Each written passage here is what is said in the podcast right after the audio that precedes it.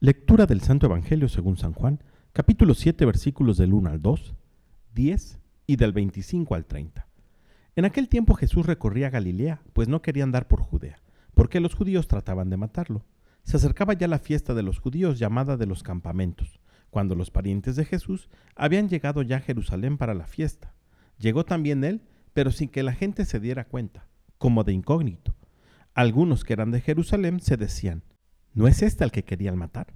Miren cómo habla libremente y no le dicen nada. ¿Será que los jefes se han convencido de que es el Mesías?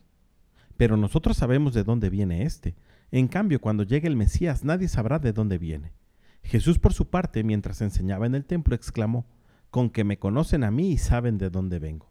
Pues bien, yo no vengo por mi cuenta, sino enviado por el que es veraz, y a él ustedes no lo conocen, pero yo sí lo conozco porque procedo de él, y él me ha enviado. Trataron entonces de capturarlo, pero nadie le pudo echar mano, porque todavía no había llegado su hora. Palabra del Señor.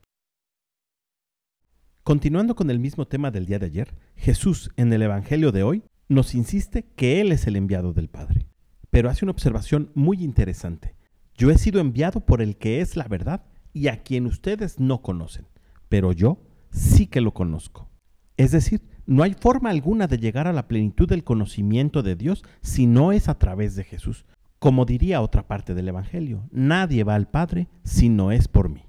Jesús no solo es la imagen del Padre, sino que es Dios mismo. Su palabra, como hemos visto en otros Evangelios, tiene poder y autoridad. Encontrarnos con Él es encontrarnos con Dios Padre. Y recordemos que Dios siempre se deja encontrar por aquellos que le buscan.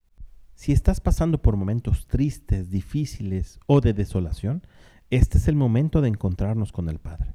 Hagámoslo a través de Jesús en esta cuaresma. Dejemos que su pasión, muerte, pero sobre todo su resurrección, nos lleven al encuentro con Dios que nos ama. Que tengas un gran día y que Dios te bendiga.